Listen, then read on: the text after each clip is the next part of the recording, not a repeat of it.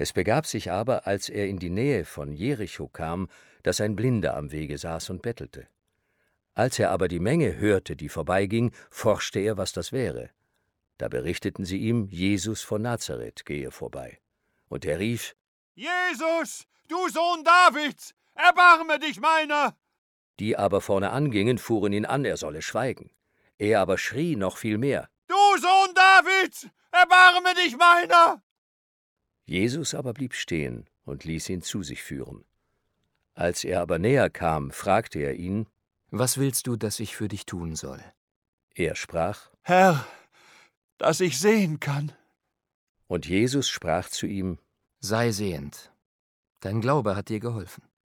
und sogleich wurde er sehend und folgte ihm nach und pries Gott. Und alles Volk, das es sah, lobte Gott. Und er ging nach Jericho hinein und zog hindurch. Und siehe, da war ein Mann mit Namen Zachäus, der war ein Oberer der Zöllner und war reich. Und er begehrte Jesus zu sehen, wer er wäre, und konnte es nicht wegen der Menge, denn er war klein von Gestalt. Und er lief voraus und stieg auf einen Maulbeerbaum, um ihn zu sehen, denn dort sollte er durchkommen. Und als Jesus an die Stelle kam, sah er auf und sprach zu ihm, Zachäus, steig eilend herunter, denn ich muss heute in deinem Haus einkehren. Und er stieg eilend herunter und nahm ihn auf mit Freuden.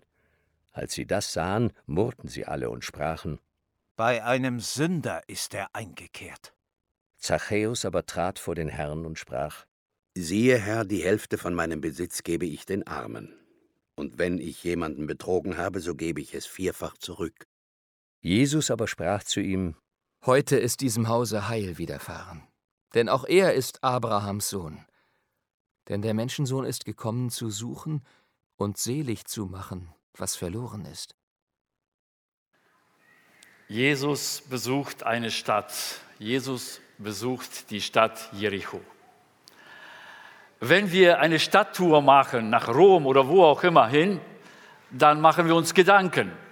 Dann machen wir uns Gedanken, weil wir fragen uns, äh, welche Sehenswürdigkeiten hat diese Stadt? Was kann ich dort mir anschauen? Wir schauen uns Internet, wir gucken alles, was wir uns anschauen würden, ähm, und wir planen quasi die sogenannte Stadttour. Ähm, ja, wenn wir Jesus anschauen, wir wollen gerade diese Frage heute ein bisschen näher anschauen. Was möchte Jesus, wenn er eine Stadt besucht? Wen möchte er treffen? Äh, das ist eine wichtige Frage. Äh, wenn wir zum Beispiel Trostorf nehmen, würde Jesus hier nach Trostorf kommen? Was denkt ihr? Was würde er sich anschauen? Ähm, würde er vielleicht gerne einen Spaziergang durch die Warner Heide machen? Würde ihn das Bilderbuchmuseum von Trostorf interessieren? Vielleicht die Burg Wissen? Oder würde er gerne einen Spaziergang an der Aga, vielleicht so eine Erinnerung an den Jordan? Äh, würde er vielleicht an einer der vielen Kirchen hier in Trostorf Halt machen? Was würde Jesus interessieren, wenn er sich für die ICB Trostorf entscheiden würde und er würde heute Morgen hier unter uns sein? Wen würde er treffen wollen? Die Pastoren? Wen würde er treffen wollen? Mit wem würde er ein Gespräch führen? Mit wem würde er es unbedingt hier in, in der ECB Trostorf reden wollen? Ich, ich finde diese Frage interessant. Diese Frage wollen wir beantworten mit der Stadt Jericho. Wenn wir die Stadt Jericho zum Beispiel mit, mit Trostorf vergleichen, dann müssen wir sagen, Jericho hat um einiges mehr zu bieten als Trostorf. Ganz ehrlich, äh, was war denn so, was gab es für Sehenswürdigkeiten in Jericho? Leute, Jericho war die älteste befestigte Stadt der Welt. Das ist ja schon mal ein Schlagwort. Die älteste befestigte Stadt der Welt. Jericho war die tiefst gelegene Stadt der Welt, nämlich genau 250 Meter unter dem, unter dem Meeresspiegel des Mittelmeers. Und dadurch, dass Jericho so in der Senke lag, war das Klima unglaublich äh, mild. Ja, nicht nur das. Jericho hatte noch viel mehr. Jericho hatte zum Beispiel, das war ja die Wüste, wo Jericho lag, Israel. Aber Jericho war die einzige Stadt, die auf Süßwasserquellen gebaut war. Das heißt, unter Jericho flossen Süßwasserquellen. Zum Beispiel die eine bekannteste Süßwasserquelle Elisa. Und das machte die Temperaturen in Jericho unglaublich mild und warm. Das vielfältige Grün mitten in dieser Wüste war das Ergebnis dieser Stadt. Diese Stadt war was ganz Besonderes, mitten in der Wüste, eine grüne Oase. Viele Menschen haben sich dort niedergelassen. Sie wurde auch nicht umsonst die Palmenstadt genannt. Marcus Antonius hatte ihre Palmenpflanzungen und Blumengärten der Kleopatra geschenkt. Hier gab es eine Festung von Herodes.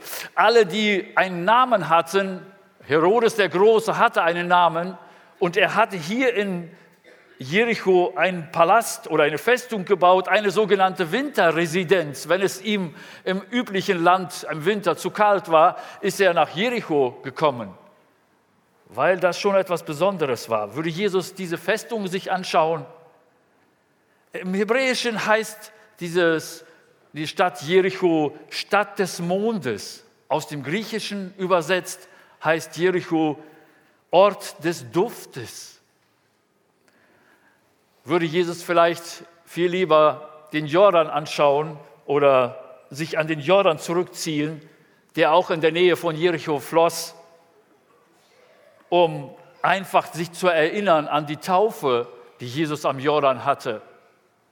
Oder würde Jesus sich vielleicht ganz gerne an den großen Berg zurückziehen, vielleicht sogar auf den Berg steigen, der von Jericho ganz hoch ging, dieser riesige Berg, den ihr da oben seht.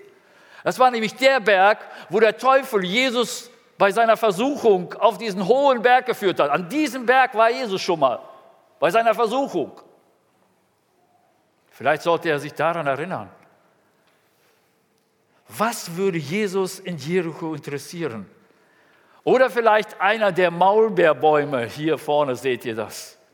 Diese riesigen Bäume, die an der Straße standen und mit ihren großen Geästen, das heißt unglaublich verzweigt, über die, manchmal über die ganze Straße äh, hinweg, so ein riesiger Baum. Wisst ihr, Jericho war noch mehr. Jericho war noch mehr, ihr könnt das hier sehen, Jericho war nämlich eine sogenannte Pforte. Alle Karawanen, die aus dem Norden Galiläas nach Jerusalem wollten, mussten durch Jericho. Oder die vom Osten kamen, über den Jordan auf die andere Seite, durch Jericho, mussten quasi durch Jericho. Und deshalb sagte man, Jericho war eine Pforte. Eine Pforte, wo es unglaublich viele Menschen gab, die durchgereist sind jeder, der nach Jerusalem wollte, musste durch Jericho. Und nach Jericho musste er ja einen ganzen Kilometer von Höhe, also 1000 Meter Höhe, innerhalb von 24 Kilometern eine ziemlich steile Bergstraße nach Jerusalem machen. Dort kamen unglaublich viele Menschen vorbei. Aber auch nicht nur das ist noch erwähnenswert. Jesus reiste nicht alleine. Jesus reiste mit einer Gruppe von Menschen, die ihm nachgefolgt sind. Aber da war noch etwas. Wenn ein berühmter Rabbi eine Stadt besuchte, dann haben sich die Stadtväter, die Stadtherren, die Bürgermeister, Stadtrat, was auch immer, wie wir heute sagen würden, sich unglaublich viele Gedanken gemacht. Sie haben nämlich dann ein Fest vorbereitet. Und sie, das lief so ab, dass die große Gruppe von allen Bekannten Menschen aus dieser Stadt, die sind in einer großen Gruppe diesem Rabbi entgegengegangen. Und sie haben ihn vor der Stadt begrüßt. Vor der Stadt haben sie ihn quasi empfangen. Und dann sind sie mit ihm zusammen durch die Stadt gezogen und an verschiedene Plätze Halt gemacht, um dann irgendwann am Dorfplatz oder in der Mitte dieser Stadt irgendwie ein großes Festessen zu veranstalten, eine große Feier, wo dieser Rabbi noch eine Rede gehalten hat. Das war eigentlich das, was hier so geplant war. Was möchte Jesus in Jericho? Was interessiert ihn in Jericho? Es gibt durchaus in dieser Stadt sehr viel, was man sich anschauen kann, aber das interessiert ihn alles nicht. Und liebe Zuhörer, das ist eben das, was mir für heute Morgen so wichtig ist. Wäre Jesus heute Morgen da, und er ist heute Morgen da, so wahr ich hier stehen, ist Jesus heute Morgen hier in diesem Saal. Wen möchte er treffen? Für wen möchte er Zeit haben? Das ist unsere Frage heute Morgen. Und das Interessante ist, Jesus möchte in Jericho, bevor er leidet und stirbt, zwei Menschen treffen. Zwei Menschen. Und das Besondere an diesen Menschen ist, dass sie so gegensätzlich sind. Er möchte einen Bartimäus treffen. Und wisst ihr, der Bartimäus ist ein Synonym für Unterdrückter. Ein Synonym für Opfer. Und er möchte einen Zachäus treffen. Zachäus ist, der, ist das Synonym für einen, nicht für einen Unterdrückten, sondern für einen Unterdrücker. Zachäus ist das Synonym für einen Täter. Wenn Jesus nach Jericho kommt, interessiert ihn zwei Gruppen von Menschen, Opfer und Täter. Warum? Am Ende dieses Textes gibt Jesus die Antwort, weil sie Verlorene sind. Beide. Vielleicht sagst du, Hä? Moment, irgendwas komme ich da nicht klar. Ich kenne schon, dass Gott sich auf der Seite der Unterdrückten stellt, auf die Armen oder Witwen, Randgruppen, Ausgestoßenen. Das kenne ich. Aber auf die Seite der Täter? der die, die, die andere unterdrücken? Jeder von uns kennt wahrscheinlich Lukas 1, 52, 53, da steht, er, Gott, stößt die Mächtigen von ihren Thronen und erhöht die Niedrigen. Hungrige sättigt er mit Gütern und Reiche schickt er leer fort. Das ist uns bekannt, dass Jesus, dass Gott sich auf die Seite der Unterdrückten stellt, aber dass er auch die Unterdrücker im Blick hat, fand ich interessant. Und so wollen wir uns diese beiden Gruppen einfach kurz anschauen. Diese beiden Männer, die Jesus hier in dieser Stadt Trostorf, in dieser Stadt, ja, in dieser Stadt Jericho trifft. Und ich bin sicher, auch heute Morgen in diesem Raum hier treffen möchte. Wenn er hier ist und du das glaubst, dass Jesus heute Morgen ist, möchte er diese zwei Gruppen von Menschen treffen. Schauen wir uns einfach diesen blinden Bettler den Bartimäus einfach kurz an. Dieser Bartimäus, der wird uns in Markus, ne, verrät, verrät uns den Namen, in, in Lukas finden wir den nicht. Dieser Mann, er ist jemand, der, ich würde so sagen, einen, einen Blick hat, der ungewöhnlich ist. Dieser Mann ist ein Bettler und er ist blind. Sein Blick, wenn man davon reden kann, oder sein, das, was er hört, ist immer von, er hört immer die Menschen immer oben. Dieser Bartimäus hat einen, einen Blick oder eine, einen, das, was er hört, er, die Menschen sind immer eine Etage höher wie er. Die Menschen sind immer über ihn, weil er dort an diesem Straßenrand sitzt. Er kann nichts sehen, er ist blind, wir stellen uns vielleicht die Frage, warum ist er blind? Wurde er vielleicht blind geboren? Steht hier nicht. Ähm, war es einfach nur Pech, was er hatte? Wisst ihr, als unser Philipp geboren ist, der Down-Syndrom hat, dann hat man das untersucht. Es gibt ja zigfach verschiedene Arten von Down-Syndrom. Hat man das untersucht und man hat festgestellt, er hat eine freie Trisomie. Das heißt, man hat uns gesagt, ihr lieben Eltern, Sie haben einfach Pech gehabt. Sie haben einfach Pech gehabt. Sie haben nichts falsch gemacht. Sie haben Pech gehabt. So was gibt es.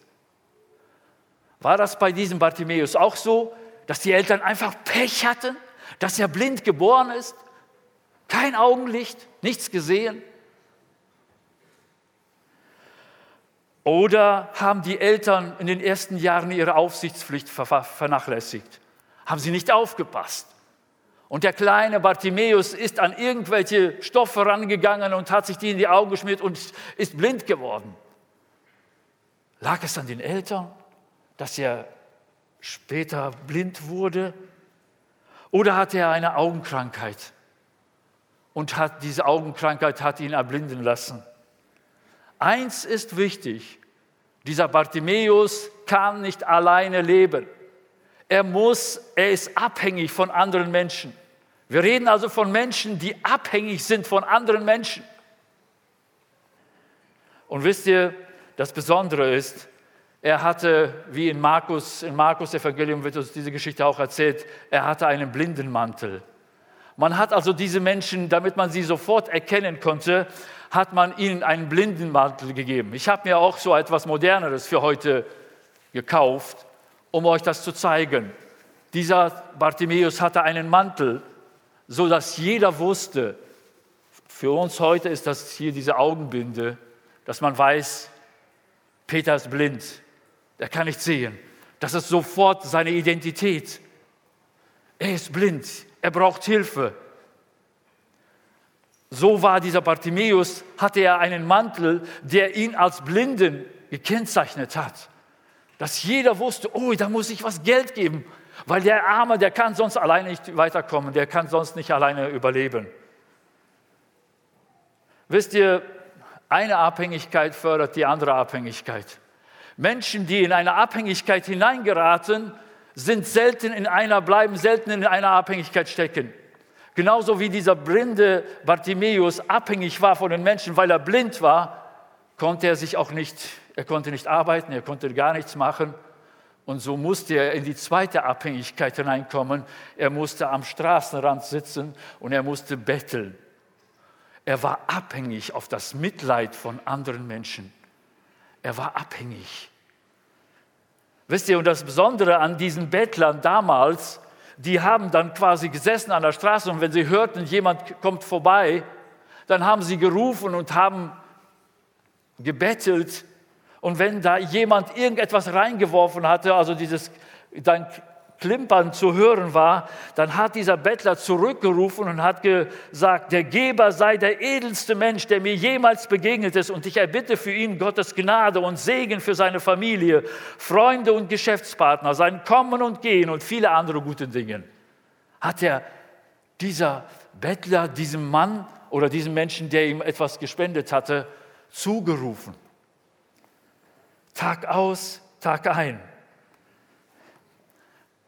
Liebe Zuhörer, heute Morgen, was, wer ist heute der Bartimäus? Wer ist Bartimäus heute? Gibt es Bartimäus unter uns? Ich würde sagen, ja. Es sind Menschen, die sich als Menschen zweiter Klasse fühlen. Menschen, die immer einen Blick haben, die anderen sind besser als ich. Den anderen geht's gut, mir geht's nicht gut. Ich habe Pech gehabt. So wie mir ein Jugendlicher gesagt hat, ich habe nur Pech. Egal auf der Arbeitsstelle, egal in meinem Privatleben, ich habe nur Pech.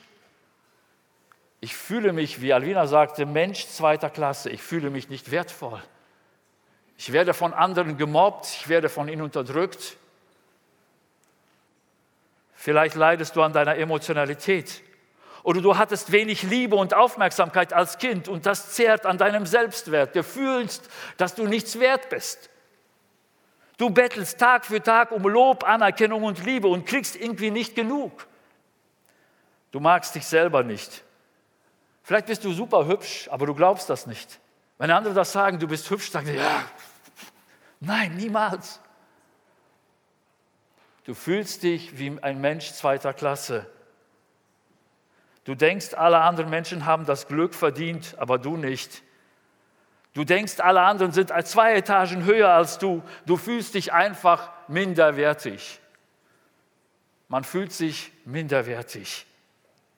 Und wisst ihr, das ist eine Opferrolle, in der viele Menschen, und ich weiß, wovon ich rede, wenn ich mit Menschen rede, so viele Menschen kommen wie dieser Bartimäus in dieser Opferrolle und sie kommen dort nicht raus. Sie haben das zu ihrer Identität gemacht. Man sieht es in ihrem Gesicht an. ihre depressive Haltung, immer nach vorne. Man sieht es. Es ist inzwischen zu ihrer Identität geworden. Das sind die Bartimäusse heute. Vielleicht hast du etwas Traumatisches erlebt und kommst einfach nicht mehr davon los. Du fühlst dich abhängig. Und man sieht es auf jeden Fall auch an. Und wisst ihr, das Schlimme ist, eine Abhängigkeit fordert die nächste Abhängigkeit. So wie dieser Bartimäus nicht nur blind war, sondern auch betteln musste, so ist das auch in unserem Leben. Und wisst ihr, das Wichtige dabei ist, dieser Bartimäus, es wird uns in der Bibel beschrieben, im Vers 37 und 38, da verkündigten sie ihm, dass Jesus der Nazarener vorübergehe und er rief und sprach, wir hörten das ja in diesem Text, Jesus, du Sohn Davids, erbarme dich über mich. Da ist, gibt es so Momente, vielleicht wie heute Morgen, da gibt es so Momente, wo du diesen Schrei hörst. In dem Moment, wo du aufwachst aus deiner Minderwertigkeit und du schreist, Jesus, hilf mir. Da ist so ein Schrei. Vielleicht leise. Weil hier beim Bartimäus ist der laut. Als er hört, Jesus geht vorbei, da beginnt er an zu schreien. Und was passiert, wenn ein Kind in einem Gottesdienst schreit? Das Wichtigste, was man tun möchte, kannst du bitte leise sein. Hör auf, du störst. Wir können nicht zuhören. Genau das war mit Bartimäus. Es steht hier in der Bibel, dass die Menschen, Menschen versuchen, ihn zum Stillen, äh, zum Schweigen zu bringen. Es steht hier in Vers 39, und die vorangingen, geboten ihm, er soll schweigen. Aber er rief noch viel lauter. Ich möchte dich ermutigen heute Morgen, wenn du diesen Schrei hörst, in dir. Und vielleicht bist du dabei und sagst, ah nee, jetzt nicht, jetzt, jetzt, jetzt, oh, ich werde schon wieder emotional und ich kann das nicht. Lass den Schrei raus. Lass das nicht zu, dass andere oder dass du selbst dir diesen Schrei verbietest, zudeckst. Zu oft hatte dieser Bartimäus schon diesen Schrei unterbrechen lassen. Zu oft hat er von anderen gehört, so halt die Klappe, hör auf damit, sei still. Von oben herab hat er das gehört und er war einfach ruhig geworden. Aber jetzt kann er nicht mehr. Er schreit, er schreit einfach, er lässt diesen Schrei raus. Und wisst ihr, das Besondere in dieser Geschichte ist, Jesus hält an. Jesus stoppt den Zug. Jetzt muss er da sein. Jetzt ist mein erster Termin. Jetzt ist der erste Punkt, wo ich unbedingt Halt machen muss. An diesem Menschen, der sich wie ein Mensch zweiter Klasse fühlt, muss ich Halt machen. Und lass mich etwas sagen, Jesus bleibt an deiner Stelle, an deiner Stelle, wo du gerade jetzt sitzt, bleibt Jesus heute Morgen stehen. Es geht nicht weiter. Er bleibt dort stehen. Und das Interessante ist, dass Jesus nicht auf diesen Menschen zugeht, sondern Jesus spricht zu den Jüngern um ihn herum. Wir lesen das in Markus 10, lesen wir, dass Jesus erhält an und dann sagt er zu den Leuten, es steht sogar hier, er gebot ihnen. Und liebe Christen, Unsere Aufgabe als Christen, wir haben einen Auftrag. Wir haben einen Auftrag hinzugehen zu diesen Menschen zweiter Klasse. Wir haben einen Auftrag von Jesus. Jesus gebietet es uns. Was sollen wir tun? Was sollen wir sagen? Und Jesus sagt zu den Leuten, die um ihn herum, er sagt, geht und sagt diesem Bartimäus drei Dinge. Sei getrost, steh auf, er ruft dich sei getrost, steh auf, er ruft dich. Vielleicht hattest du schon mal ein Gespräch mit jemand, der so ein Bartimäus ist. Und du warst unsicher, du wusst gar nicht, was du sagen sollst. Jesus gibt uns eine klare Aufforderung. Liebe Christen, diese Menschen zuzugehen, die verloren sind, wie Jesus das beschreibt, und auf sie zuzugehen und sagen, sei getrost, ihn Hoffnung machen, ihn Mut machen. Und jetzt gehen diese Jünger los und die gehen zu diesem Bartimäus und der sitzt immer noch dort, hat seinen Blick nach oben gerichtet in seinem Mantel und diese Jünger sagen, sei getrost, Bartimäus. Vorher haben sie gesagt, halt den Mund, hör auf zu reden, zu schreien. Sie sagen hier, sei getrost. Aber jetzt kommt noch etwas, steh auf, steh auf. Was bedeutet steh auf? Lieber Zuhörer, aufstehen bedeutet, komm auf Augenhöhe. Du bist nicht mehr der Mensch zweiter Klasse. Du schaust nicht immer auf die anderen rauf. Du musst auf Augenhöhe kommen. Du musst hochkommen. Das ist unsere Aufgabe als Christen. Anderen Menschen zuzurufen, im Namen Jesu steh auf. Er ruft dich. Wisst ihr, das Besondere an dieser Geschichte, in Markus 10 lesen wir das, dieser blinde Bartimäus, der dort sitzt als Bettler und schreit. Und als er hört, komm, steh auf, tut er etwas Wichtiges. Es steht in Markus 10, er nahm und warf seinen Mantel. Er warf seinen Mantel weg, stand auf und ging zu Jesus. Wisst ihr, was das bedeutet? Er warf seinen Mantel. Das war sein Lebensunterhalt, das war seine Identität, das kennzeichnete ihn als Bettler, als Blinden. Was tut er da? Warum wirft er das weg? Das ist doch seine Lebensgrundlage. Er wusste, ich stehe hier auf und ich komme zu Jesus und mein Leben wird sich ändern von radikal, von jetzt auf gleich. Egal, auch wenn ich meine Lebensgrundlage verliere, ich bekomme viel, viel mehr. Und liebe Zuhörer und liebe Bartimäus, die ihr gerade zuhört jetzt,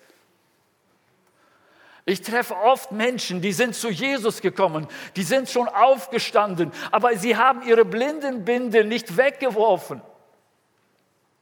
Sie haben ihren blinden Mantel nicht weggeworfen, sondern sie haben ihn angelassen. Sie sind schon bei Jesus, sie sind sehend geworden, aber sie gehen und betteln weiter. Wirf das, was dich kennzeichnet, weg und steh auf.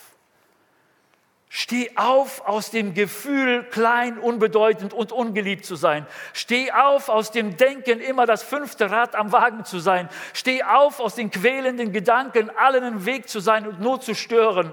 Steh auf aus dem Gefühl, ein Pechvogel zu sein. Steh auf aus deiner Minderwertigkeit. Steh auf aus der Jagd nach Anerkennung. Steh auf aus deiner depressiven Haltung. Steh auf aus der Bettelei um Aufmerksamkeit. Steh auf aus der Angst vor Ablehnung. Steh auf. Dieser Bartimäus steht auf. Er kommt mir auf Augenhöhe. Er kommt zu Jesus. Jesus steht vor ihm und Jesus sagt, was willst du? Da war doch klar, was er wollte. Was willst du? Und er sagt, Herr, dass ich sehend werde. Und da steht hier, Jesus macht ihn sehend er macht ihn sehend und er folgt Jesus nach. Dieser Bartimäus hatte kein Zuhause. Er hatte nicht viel Geld. Er hatte nichts. Aber jetzt findet er ein Zuhause in Jesus Christus. Er folgt ihm nach. Er findet ein Zuhause in Jesus. Und ich möchte alle Bartimäus heute Morgen aufrufen, getrost zu sein, aufzustehen, den blinden Mantel wegzuwerfen und zu Jesus zu kommen und bei Jesus ein Zuhause zu finden. Kommen wir zum zweiten Termin, den Jesus hat. Es ist dieser Zachäus. Dieser Mann ist jetzt genau das Gegenteil von dem, was wir gerade kennengelernt haben bei Bartimäus. Der Zachäus ist, wie die Bibel ihn beschreibt, ein Täter, ein Unterdrücker. Sein Problem, was ist das Problem von diesem Zachäus? Er blickt auf andere Menschen runter. Er ist sehr klein von Gestalt, aber er hat es gelernt. Er hatte sich eine Position geschaffen, von der er so klein er war, aber immer auf andere runterschaute. Und wenn die anderen das nicht getan haben, dann hat er genug Mittel, um sie fertig zu machen. Er hat betrogen und gelogen. Es steht hier in der Bibel, dass er ein sogenannter Oberzöllner war. Ein Oberzöllner, was ist ein Oberzöllner?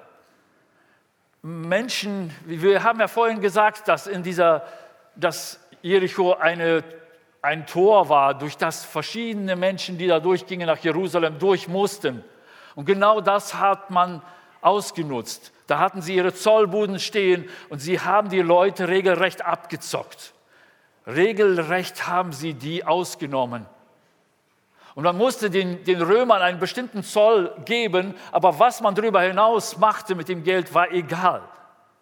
Und so kamen natürlich Leute auf die ganz genialsten Ideen. Wir, wussten, wir wissen zum Beispiel, die Bibelleser, wir haben das in der, in der Bibelstunde gehabt, Matthäus war ein Zöllner. Aber weißt du, wer, wisst ihr, wer Zachäus war? Er war sein Chef. Zachäus war der Chef vom Zöllner, von dem Matthäus. Er war viel größer. Es reichte ihm nicht aus, ein kleiner Zöllner zu sein und die Menschen abzuzocken da an der Bude. Er hat direkt alle Buden verwaltet. Es wird gesagt, dass er ein Oberzöllner war. Warum ist er so geworden, dieser Zachäus? Warum war er so böse? Ist er vielleicht als kleiner Junge sehr gehänselt worden, weil er klein war, wegen seiner Körpergröße gemobbt worden? Wissen wir nicht. Oder war das einfach das Böse in ihm, was so da war und das ihn quasi animiert hatte? Irgendwas war es auf jeden Fall, dass er in diese Position gekommen ist. Und das Zweite, was in der, was in der Bibel steht, er war sehr reich, sehr reich. Es reicht nicht, dass dort steht, übrigens, es reicht nicht, dass Zöllner oder reich. Es steht sehr reich, Oberzöllner. Fällt euch was auf? Der war ehrgeizig der war ehrgeizig. Und es war ihm egal. Er war so ein sogenannter Getriebener. Zachäus war einer, er muss immer, kennt ihr solche Menschen? Immer der Beste sein, immer der Größte sein, immer vom Ehrgeiz getrieben. Immer das letzte Wort haben. Bei jedem Konflikt, bei jedem Streit immer der Sieger zu sein. Und es steht in der Bibel, auch dieser Zachäus hatte einen inneren Schrei. Der ist sehr, sehr versteckt hier beschrieben. Er steht hier, er wollte im, im Kapitel 19, Vers 3, und er wollte unbedingt Jesus sehen. Da war so ein, trotz der ganzen Machtgehabe, trotz der ganzen Position, die er sich erarbeitet hat, er wollte Jesus sehen. Warum wollte er Jesus sehen? Weil er neugierig war, vielleicht? Oder war da etwas, was ihn nicht zufriedenstellte?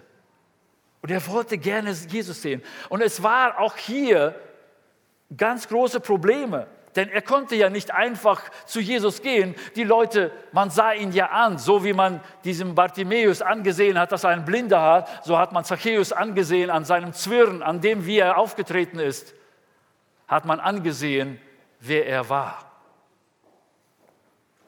Und das Wichtige ist, er war sehr reich, bedeutet, er hat ein großes Haus. Er hatte, und das, damit prahlte er auch. Er hat damit nicht hinterm Berg gehalten. Er hat das nicht versteckt. Im Gegenteil, er wollte, dass alle anderen das sehen. Und jetzt hat er ein Problem. Der Hass des Volkes lässt ihn nicht durch. Und zweitens, er kann nichts sehen, weil er ein kleiner Mann ist. Und das lässt ihn auf eine geniale Idee kommen. Ihr kennt diese Geschichte. Er steigt auf einen Maulbeerbaum. Das ist ganz interessant. Zachäus steigt, er kriecht nicht in irgendein Loch, von unten und guckt sich Jesus an. Nein, das ist nicht die Art von Zachäus. Zachäus muss immer von oben nach unten. Das ist seine Blickrichtung. Wo gibt es etwas, wo ich einfach immer noch der, dem den besseren Blick habe, besser bin als alle anderen. Also sucht er sich diesen Baum. Und er klettert den Baum, habt ihr vorhin gesehen. Er klettert auf diesen Baum. Und das Besondere an diesem Maulbeerbaum ist, jetzt denkt er, wow, jetzt habe ich es allen gezeigt. Die wollten mich nicht durchlassen. Die wollten mich irgendwie ausschließen, aber ich habe es ihnen gezeigt ich bin jetzt oben viel näher, aber die sehen mich nicht. Kennt ihr diese Geschichte? Überblick zu haben, Nähe zu haben, aber nicht gesehen werden. Zacchaeus hat einen perfekten Ort gefunden. Hinter den Blättern, wo man ihn nicht gesehen hatte, aber er konnte so nah dran wie kein anderer. Übrigens, es ist heute das wichtigste Phänomen unserer Gesellschaft. Das wichtigste Phänomen unserer Gesellschaft. Anonym bleiben, aber Nähe haben.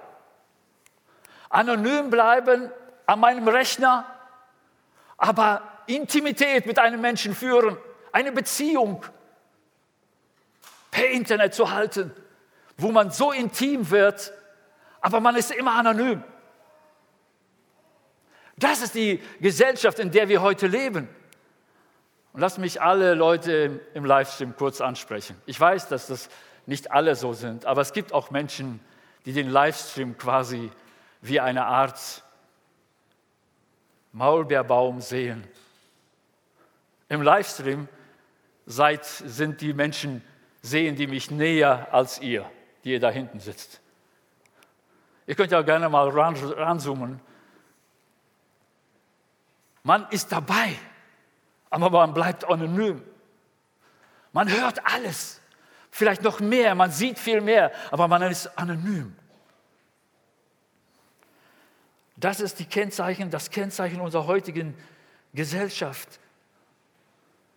Und wisst ihr, das Interessante ist, Jesus bleibt an diesem Zachäus stehen, auch wenn ihn keiner sieht, auch wenn ihn keiner hört, er ist unauffällig, er ist versteckt.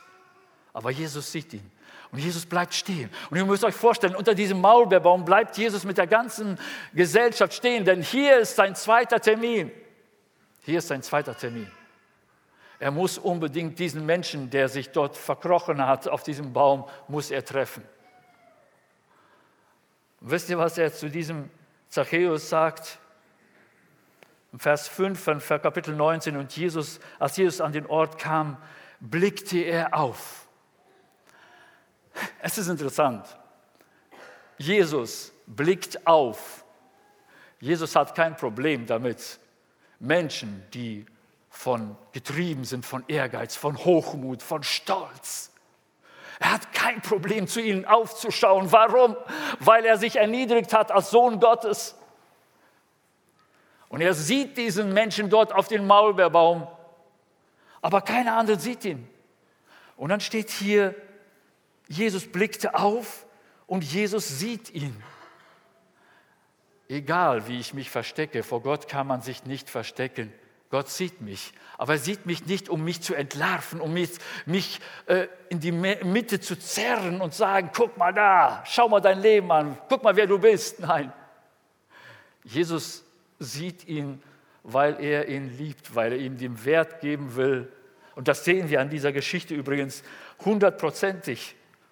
Und dann sagt Jesus diese zwei Sätze. Jesus hält an und er sagt, Zachäus, steig schnell ab, ich muss heute in dein Haus. Zachäus, steige schnell ab.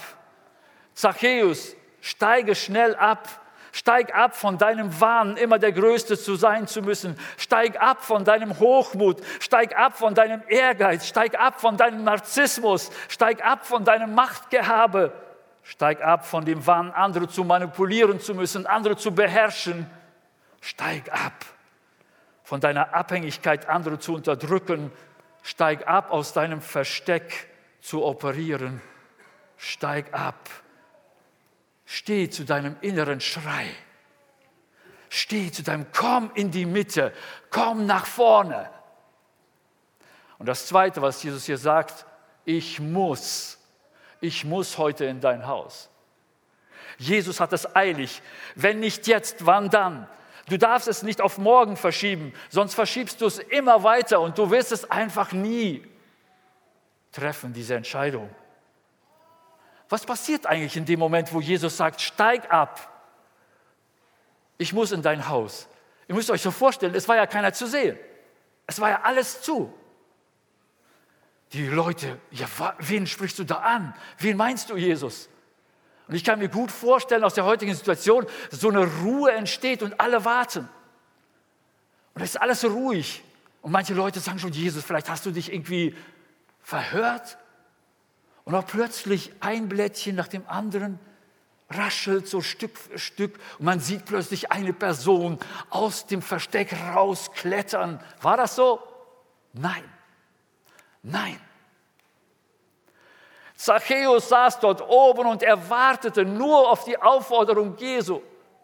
Und das zeigt, was für ein Schrei er in sich getragen hatte. Und als Jesus ihn gerufen, steig ab, ich muss heute in, der, in dein Haus, dann steht, und er stieg schnell herab.